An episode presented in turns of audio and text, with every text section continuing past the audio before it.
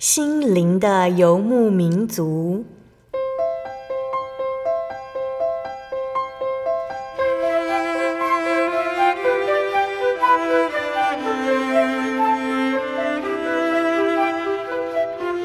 在这个谁都不管谁的后现代社会里，每个人的心灵都是游牧民族。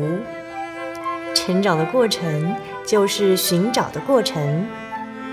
每一颗漂泊的心灵，其实都在寻找生命的绿洲。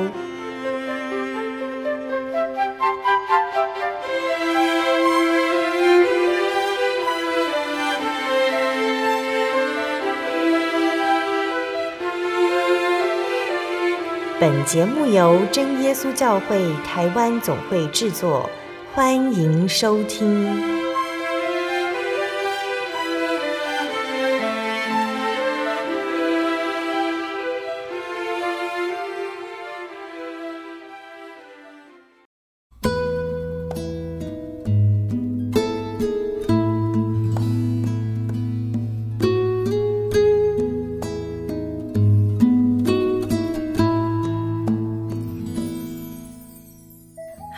坐在空中的听众朋友们，大家平安，欢迎收听今天的心灵的游牧民族，我是贝贝。大家这个星期过得愉快吗？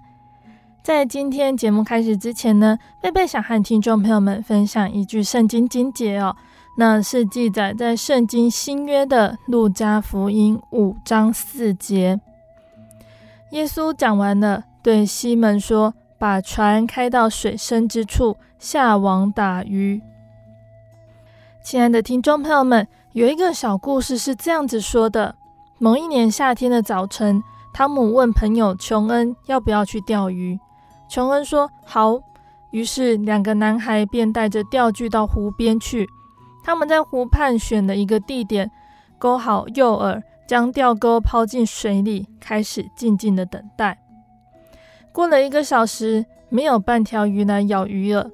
他们看着湖边的浅水带。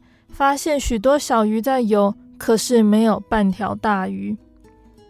后来，汤姆的父亲来看孩子们的进展，听见他们语带失望，便笑呵呵地说：“你们要走到码头的最前端，到水深的地方钓鱼，大鱼都在那里。”果然，他们一到码头，放下钓线，就有鱼来咬鱼饵，很快就钓到了一条大鱼。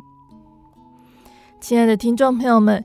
耶稣告诉他的门徒说：“想钓很多鱼，就要到水深之处，待在岸边，别想有什么好收获。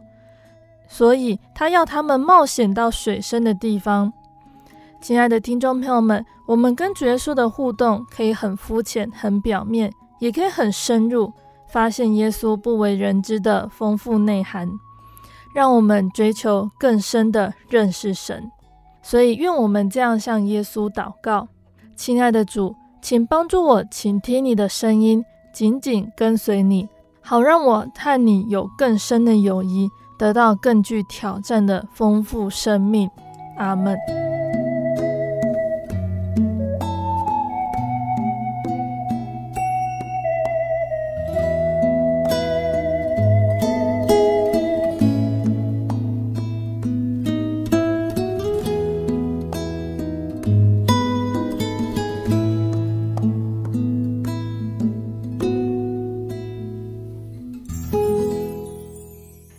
播出的节目是第一千两百一十六集《生活咖啡馆》绘本分享《爷爷的天堂岛》。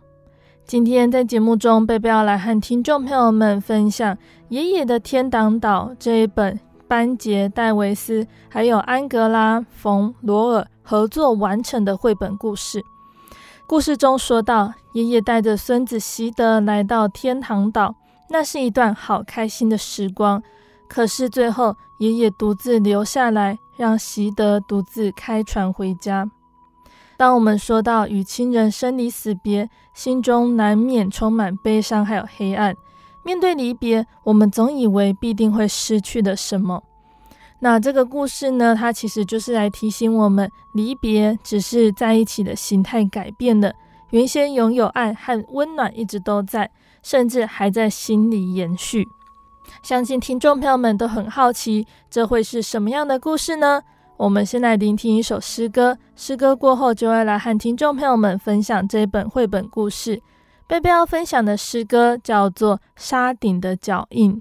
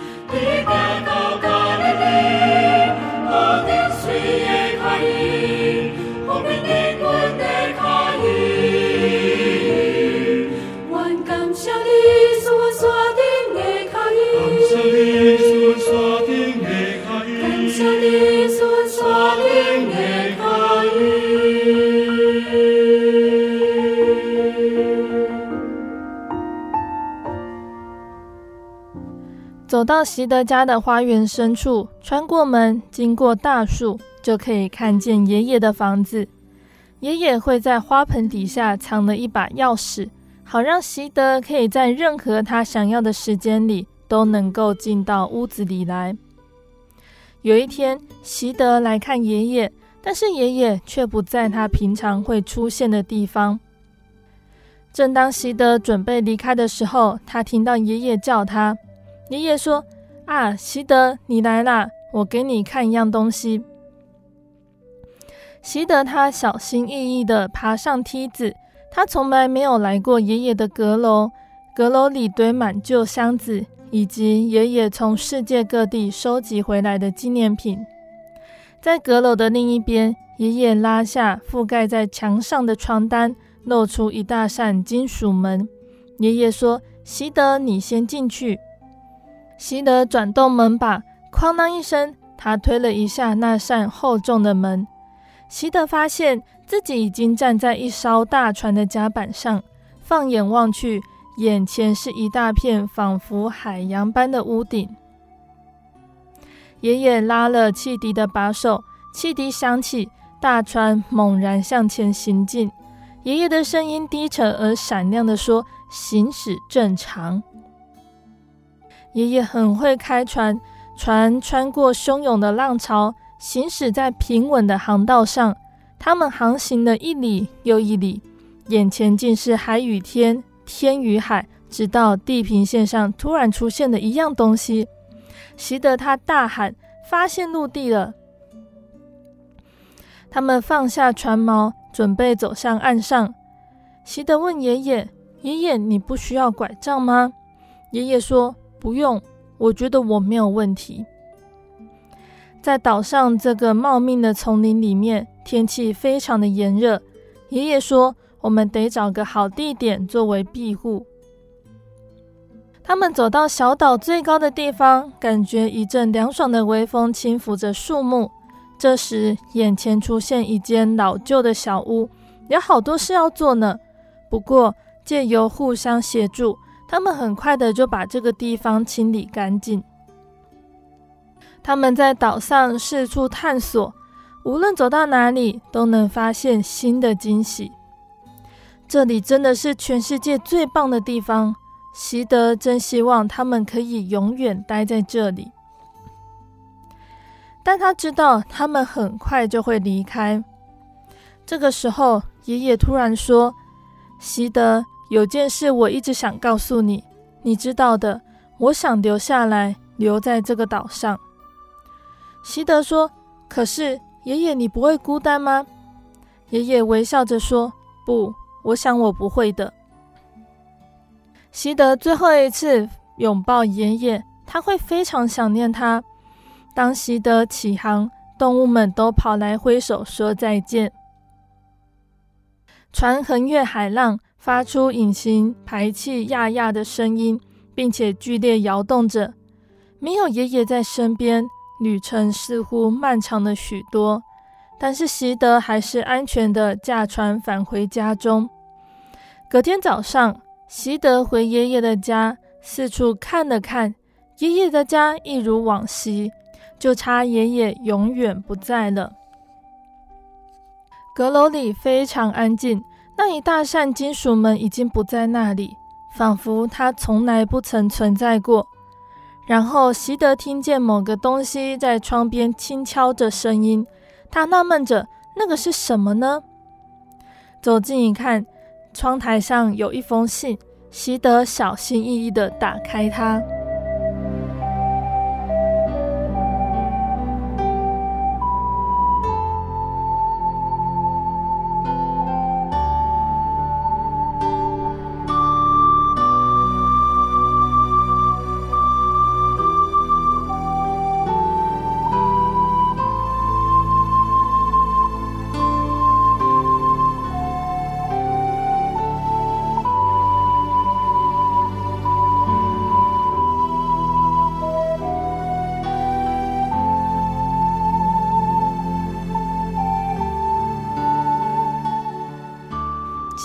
听众朋友们，今天的绘本故事就分享到这里喽。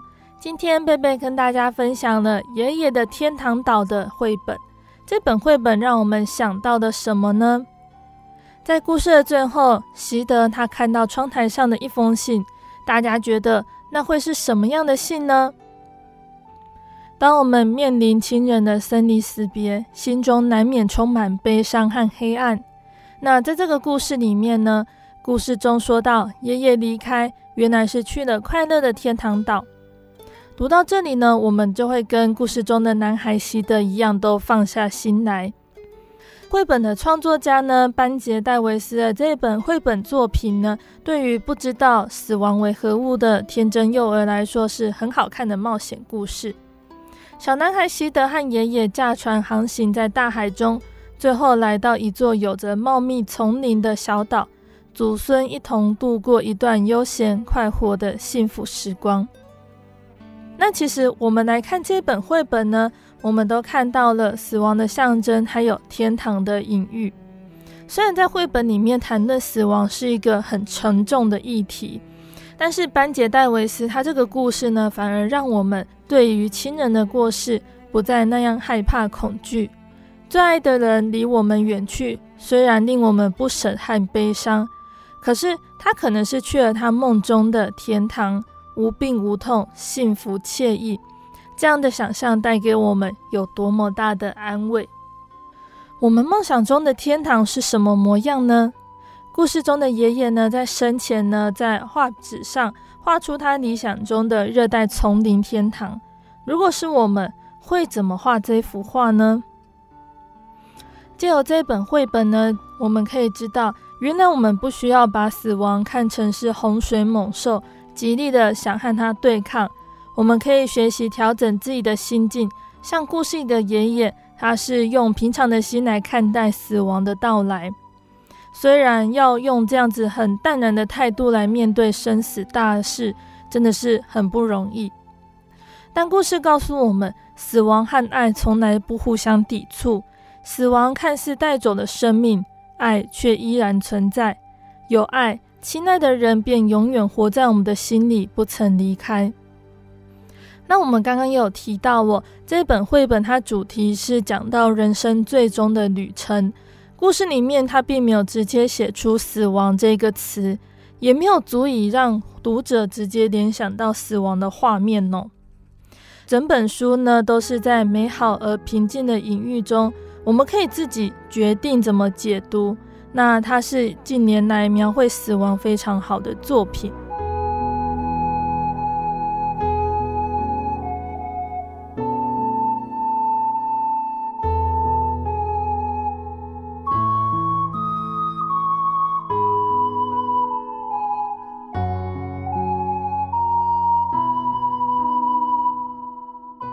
那在这个故事里面呢，男孩希德他去爷爷的家，第一次跟着爷爷走上阁楼，推开阁楼墙上的一扇大铁门，整栋房子瞬间变成了一艘大船。希德跟着爷爷驾船出海，到达一座热带小岛，在岛上度过很美好的时光之后，爷爷却说他决定永远留在岛上。祖孙两个人紧紧相拥道别。习德独自驾船返航，难以掌握的海浪让大船摇摇晃晃。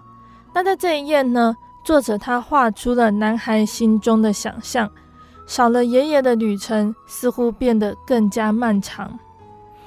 人生是一趟旅程，这是相当常见的隐喻哟。故事中说到的两段旅程，一段是祖孙同行，另一段是习德独自摸索，踽踽独行。这就是人生，不是吗？有的时候有家人朋友相伴，但也免不了要面对不能说再见的相送，重新适应少了一些人的生活。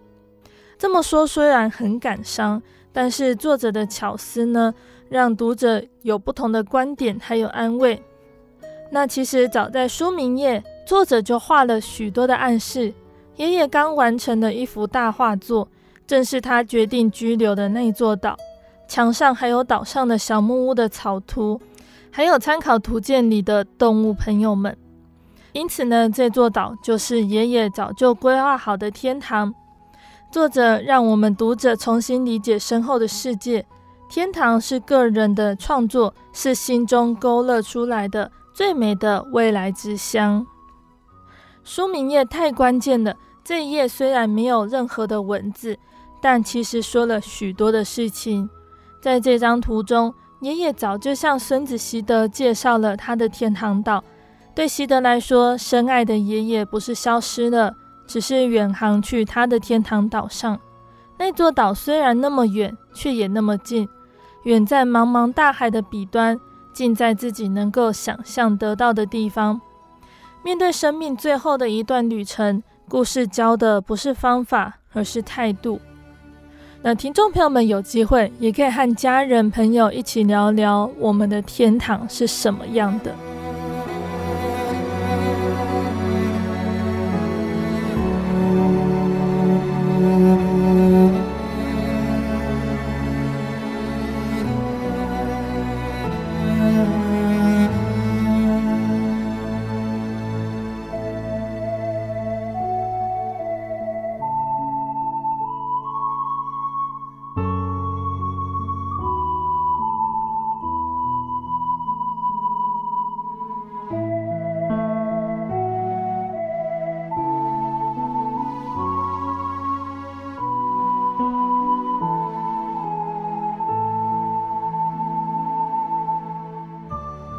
绘本是教导我们可以用什么样的态度来面对家人、亲朋好友的离世，他们的离开。可是死亡究竟是什么呢？死亡对于人类来说是一个未知的谜题，因为没有一位死人可以回到人间，告诉我们死亡的情形，还有死后的世界。那许多大专院校呢，他们开设了死亡学这个课程，希望让同学可以了解死亡的定义，对待死亡的态度、安宁照护、哀悼、悲伤，还有丧葬的问题，让学生能够珍惜生活，还有生命之美。注重人生意义的探索，还有体验，特别是对于绝症者或者是临终者，善尽应有的关怀。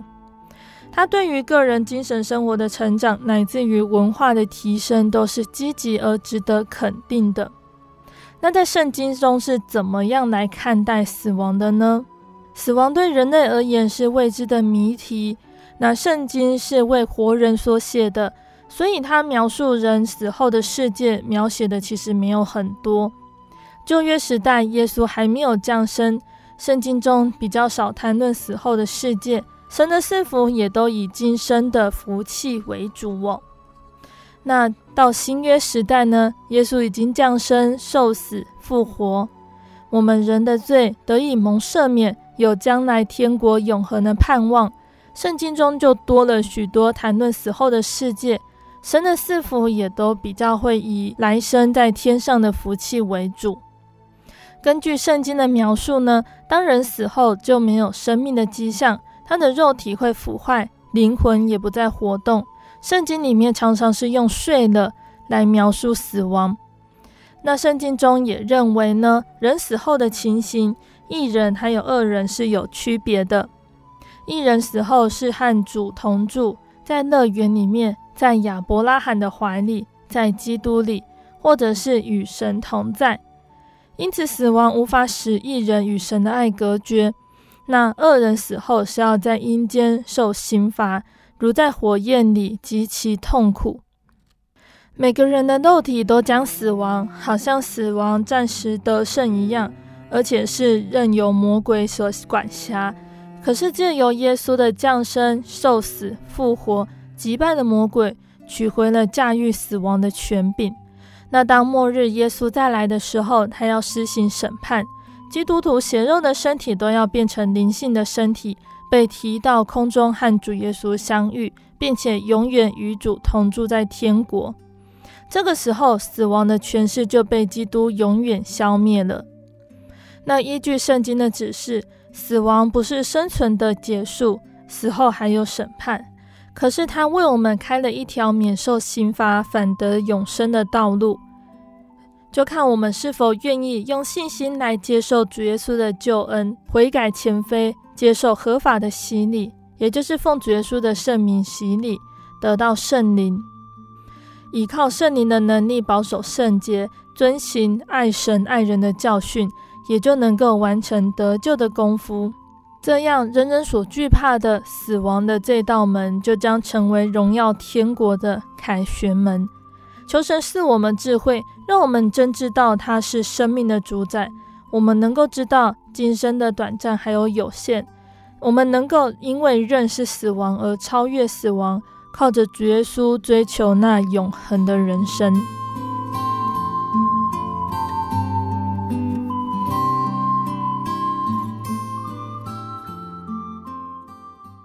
我对圣经的道理好有兴趣哦，可是又不知道怎么入门哎。你可以参加圣经函授课程啊！真的啊？那怎么报名？只要写下姓名、电话、地址，寄到台中邮政六十六支二十一号信箱，很快的，你就会收到第一课的课程了。赶快去寄吧。嗯。圣经函授课程能循序渐进地引导您更了解耶稣基督的福音。得到生命的滋润和来自信仰的力量。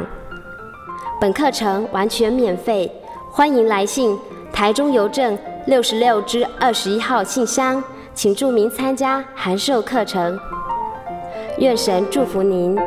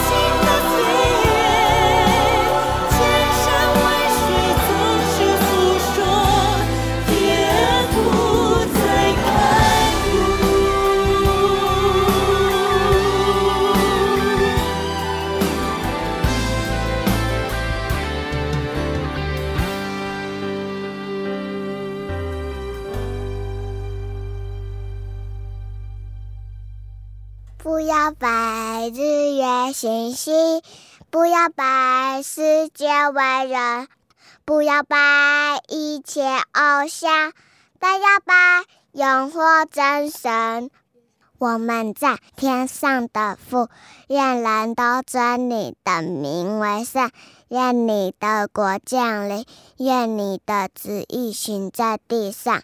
如同行在天上，我们日用的饮食，今日是给我们免我们的债，如同我们免了人的债，不叫我们遇见试探，救我们脱离凶恶，因为国度权柄荣耀全是你的，直到永远。阿门。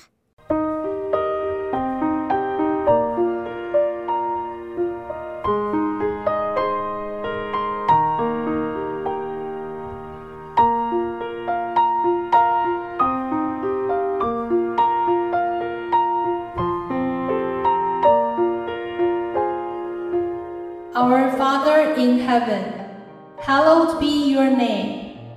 Your kingdom come, your will be done, on earth as it is in heaven. Give us today our daily bread. Forgive us our debts, as we also have forgiven our debtors.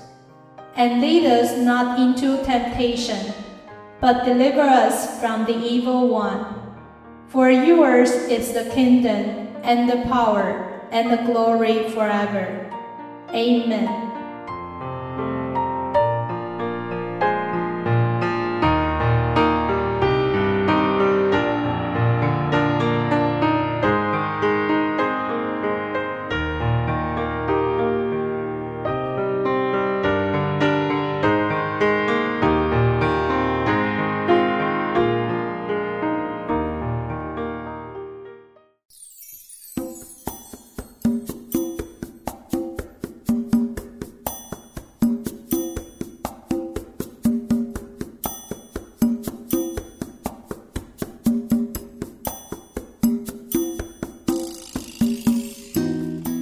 亲爱的听众朋友们，欢迎回到我们的心灵的游牧民族，我是贝贝。今天播出的节目是第一千两百一十六集《生活咖啡馆》绘本分享《爷爷的天堂岛》。节目的上半段呢，贝贝和听众朋友们分享了一本叫做《爷爷的天堂岛》的这本绘本故事。绘本教导我们要如何面对死亡，面对亲人的告别。而我们透过圣经了解到什么是死亡。死亡之后呢？希望通过绘本之后的分享，我们大家要更把握现今还在世上的时间，找到真神，在信仰上更加长进，才能够在死后和主耶稣同在天堂里同住。那节目的下半段呢，贝贝要继续来和大家分享圣经故事，欢迎听众朋友们继续收听节目哦。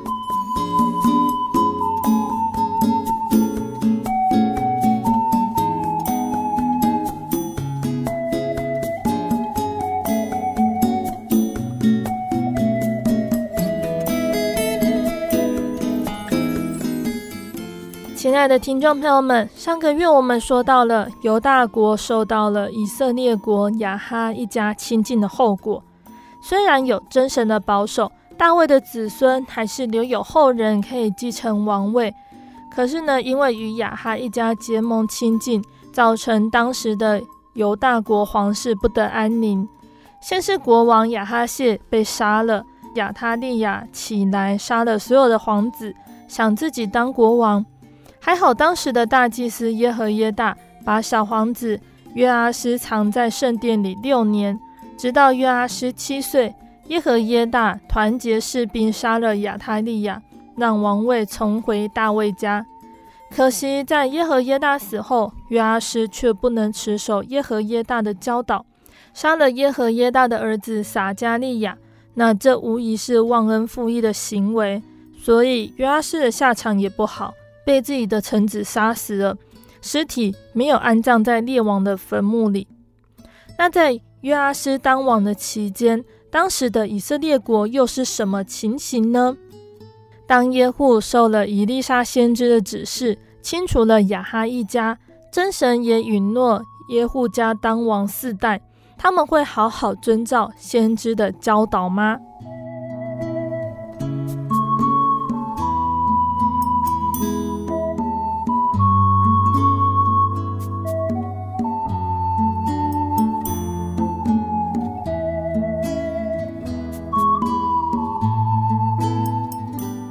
犹大王约阿施二十三年，耶户的儿子约哈斯在撒玛利亚登基，做以色列王共十七年。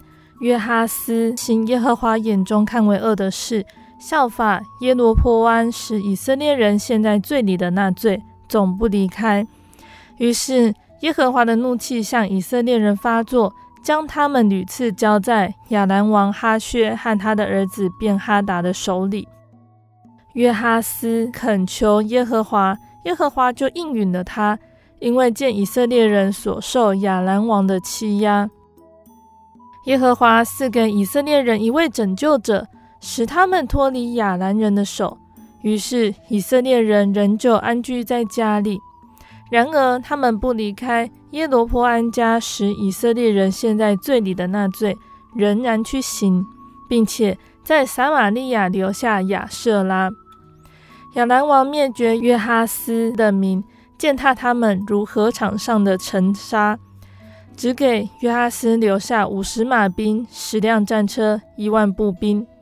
约哈斯其余的事，凡他所行的和他的勇力。都写在以色列诸王记上。约哈斯与他列祖同睡，葬在撒玛利亚。他的儿子约阿施接续他做王。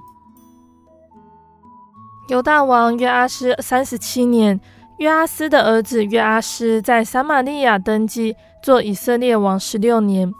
他行耶和华眼中看为恶的事。不离开尼巴的儿子耶罗波安使以色列人陷在罪里的一切罪，仍然去行。约阿斯其余的事，凡他所行的，和他与犹大王亚玛谢征战的勇力，都写在以色列诸王记上。约阿施与他列祖同睡，耶罗波安做了他的位。约阿施与以色列诸王一同葬在撒玛利亚。以色列王约阿施他在位的时候呢，以利沙得了必死的病。那个时候，以色列王约阿施来看以利沙，伏在他脸上哭泣，说：“我父啊，我父啊！以色列的战车马兵呐！”伊丽莎就对他说：“你取弓箭来。”国王他就拿了弓箭过来。伊丽莎就对国王说：“你用手拿弓。”伊丽莎按手在国王的手上，说：“你开朝东的窗户。”国王就把窗户打开。伊丽莎说：“射箭吧。”国王就射箭。伊丽莎对国王说：“这是耶和华的得胜箭，就是战胜亚兰人的箭，因为你必在亚弗攻打亚兰人，直到灭尽他们。”说完，伊丽莎又对国王说：“你再多拿几支箭来。”国王就拿了几支箭进来。伊丽莎对国王说：“你把箭射在地上吧。”国王射了三次就止住了。伊丽莎他就非常的生气，对国王说：“你应该击打五六次，击打五六次就能够攻打亚兰人，直到灭尽。现在只能够打败亚兰人三次了。”过了不久，伊丽莎就死了，人们将她葬埋。到新的一年，有一群摩押人犯境。那个时候刚好有人正在办丧礼，他忽然看见一群人，他们就吓得把尸体抛在伊丽莎的坟墓。那个尸体一碰到伊丽莎的骸骨，死人就复活站起来了。那刚刚我们前面有提到，亚兰王哈薛和他的儿子便哈达，他们一直在和以色列国征战，因为以丽莎祝福的剑，约阿施打败了亚兰王便哈达三次。就收回了以色列的诚意。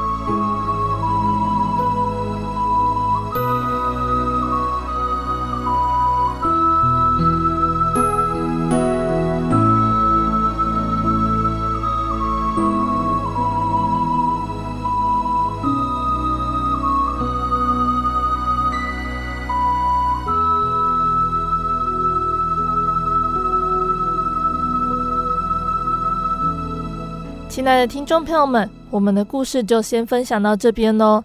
今天分享的故事是关于以色列国的故事哦。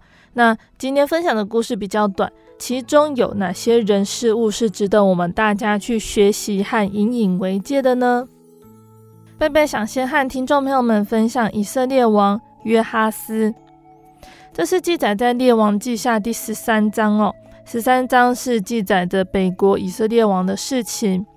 他是耶户的儿子，他继续他的父亲做以色列王共十七年。神曾经应许耶户的后裔要做王，直到第四代。约阿斯是第四代中的第一代哟。那十三章第二节说到这个国王的品德恶劣，三到七节的时候是述说国王和百姓他们陷于罪里，神降刑罚使亚兰人来欺压他们。那第四节到第五节的时候还特别记载，约哈斯在遭难的时候恳求神，神就帮助他脱离仇敌，因为这个是神选民的国度，这个王位是神应允他登基的。他虽然是恶的王，神还是怜悯这个恶的世代。那第二个国王呢，是以色列王约阿斯，在约哈斯他死了之后，他的儿子登基。那跟我们在上个月介绍到的犹大国的约阿施国王，他们是同名，而且是在同个时代为王的。约阿施是神应许耶户的儿子，要做王第四代的第二代哟。那他效仿他父亲的恶行，不离开耶罗波安，是以色列人现在罪里的一切罪。那圣经记载了约阿施他生活行恶，还特别记载他在位十六年间特别行的两件事情。第一件呢，就是他战胜了犹大王亚玛谢的勇力。那另外一件事情，就是他在先知以利沙年老得病的时候去看他。约阿施他本身并不是信从神的人，可是他并不反对人去拜耶和华，所以他对以利沙的工作很看重，又很感兴趣。而且以利沙是尽力在保护他的国家，所以约阿施特别去看他。约阿施到先知面前哭泣，以利沙为了要鼓励他，用射箭的比喻来保证他必定战胜亚兰国。这里以利沙他好像就是说：“哦，我虽然要死了，可是神是活的，必要与你同住，使你战胜仇敌。你只要刚强壮胆。”以利沙首先叫国王把箭朝东边射过去，表明神必拯救而有光明。那以利沙又试验国王的热心和信心，结果国王软弱了，因此他只能够应许他有局部的胜利。以利沙的话有没有应验呢？在列王记下十三章十八到十九节，还有二十五节，我们就可以看到了。那针对列王记下十三章，我们特别需要注意的就是二十二到二十三这两节，我们可以明白神为什么不将以色列人灭迹的理由。也就是神，他为了对选民的宽容、忍耐、慈爱、怜悯的缘故，但不再是无限期的宽容。以色列民他们既然呢一直抛弃神，到了最后，神就必丢弃他们，赶散他们在列国中。那个时候已经临近了。二十节、二十一节所记载的事情呢，是告诉我们，我们只要相信当时有这样的事情，也可以知道这是预表。耶稣他在死后，还是使寻求接触他的人能够得到生命的指示。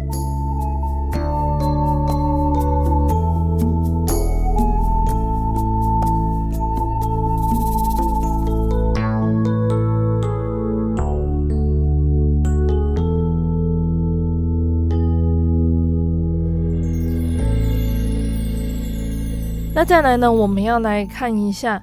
神所托付的三把刀，在列王记上第十九章十五节到十八节，这里有说，耶和华那时候对以利亚说：“你回去，从旷野往大马色去，到那里就要膏哈薛做亚兰王，又要膏宁氏的孙子耶户做以色列王，并且要膏亚伯米和拉人沙法的儿子以利沙做先知接续你，将来。”躲避哈薛之刀的，必被耶户所杀；躲避耶户之刀的，必被以利沙所杀。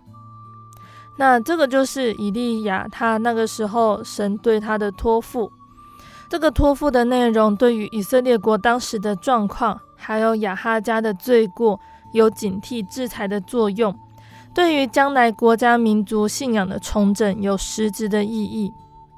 也说明了悖逆耶和华、侍奉巴力的人必至灭亡。那这个就是我们所谓的三把刀哦。第一把哈薛之刀，也就是讲到外患的地方。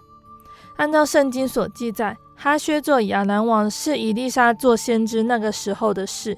哈薛他成为了打击以色列国一个很大的力量。神借着哈薛像手中的棍一样来管教悖逆神的以色列。那第二把刀呢，也就是耶户之刀，是指的内忧。耶户他是在亚哈之子约兰做以色列王那个时候背叛的，神借着耶户的军事力量，从以色列国内来管教亚哈家。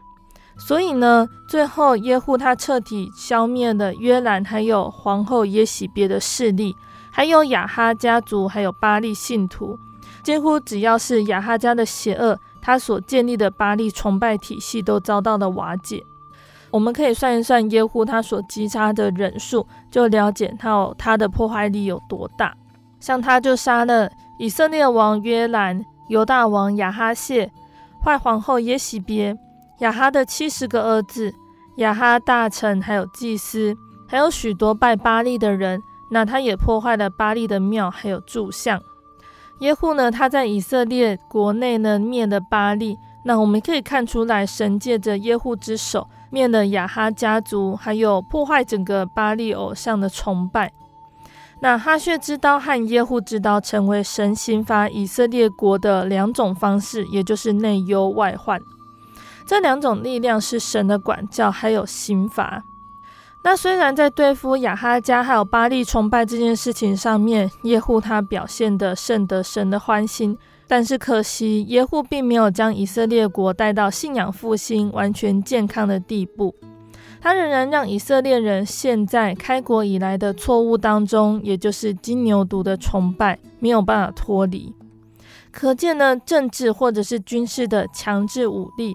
虽然可以破坏许多反对的阻碍，却没有办法铲除人心中根深蒂固的信仰力量。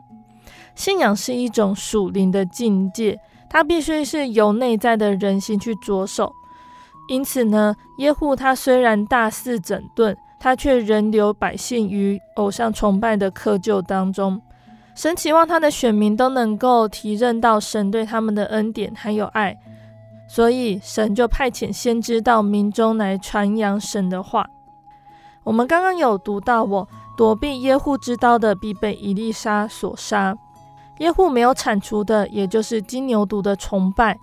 以色列民他们仍然在信仰上迷迷糊糊，把持不定该走的方向。所以以利沙继承了以利亚的志向，表明耶和华是真神，是我的拯救，是救恩的神。以利沙努力建立的，正是建立百姓心向的回归，重投耶和华真神的怀抱，发出选民之光、真理之光。哈薛还有耶户他们所使用的刀剑，他们的打击力量是有一定的程度的，嗯，是无形的刀。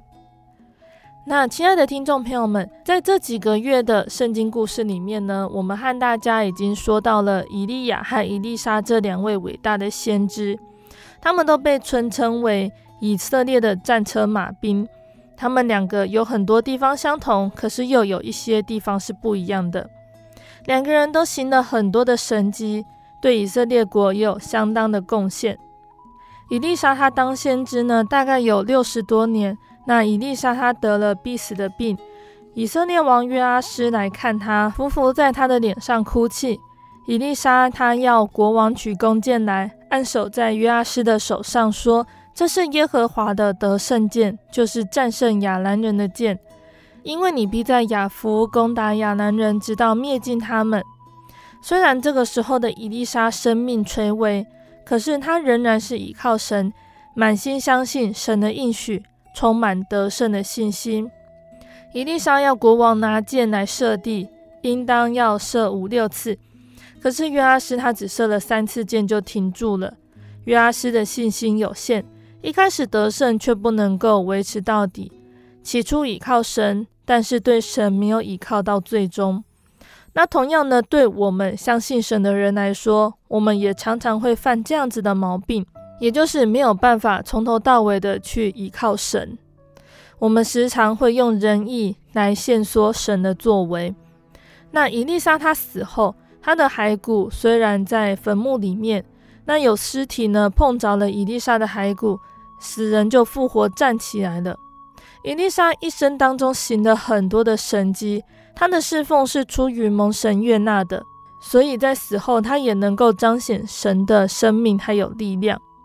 因此，让我们明白属灵的能力不是出自于伊丽莎，也不是出于个人，而是来自于天上的真神。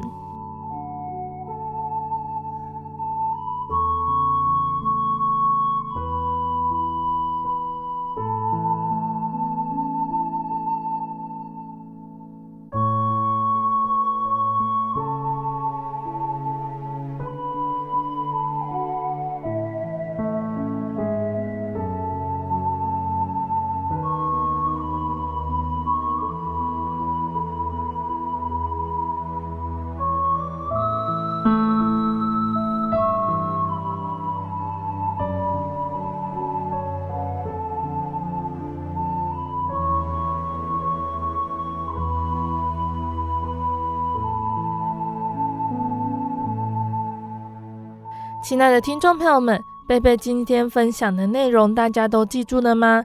期盼今天的分享可以让大家都有造就哦。听众朋友们可以自己阅读圣经，大家在阅读圣经之后，如果有疑问，也可以来信和贝贝分享你的读经心得。大家要记得继续收听下个月分享的圣经故事哦。在节目的最后，贝贝要再来和听众朋友们分享一首好听的诗歌，这首诗歌叫做《古爱尔兰祝歌》。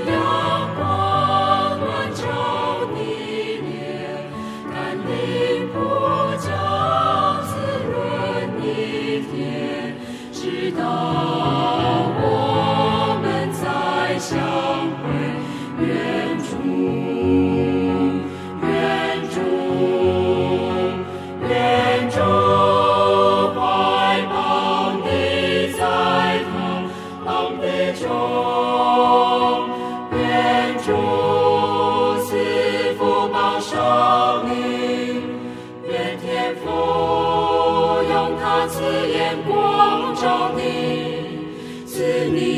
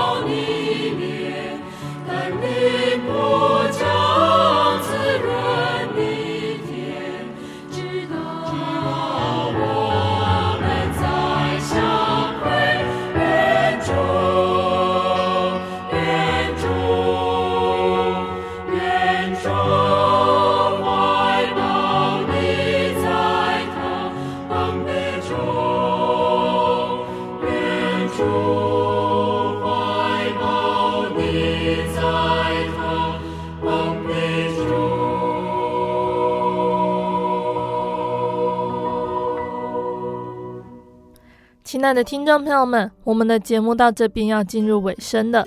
如果你喜欢今天的节目，欢迎来信索取节目 CD。如果你在收听节目之后，想要更了解真耶稣教会和圣经道理，欢迎来信索取圣经函授课程。来信都请寄到台中邮政六十六至二十一号信箱，台中邮政六十六至二十一号信箱，或是传真零四二二四三六九六八。零四二二四三六九六八，诚挚的欢迎听众朋友们来到真耶稣教会参加聚会，一起共享主耶稣的恩典。谢谢你收听今天的节目，我是贝贝，我们下个星期再见喽。我的心是一只鸟，飞行介于黄昏与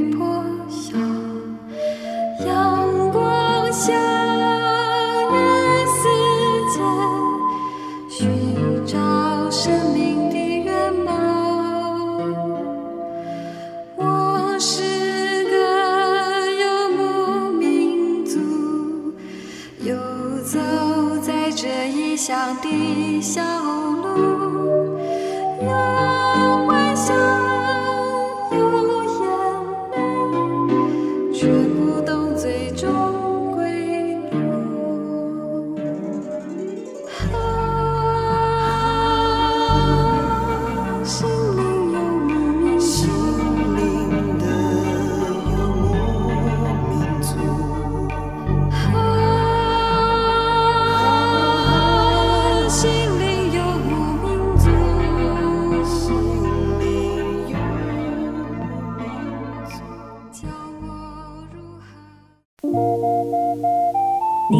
上曾经看过这样的招牌“真耶稣教会”吗？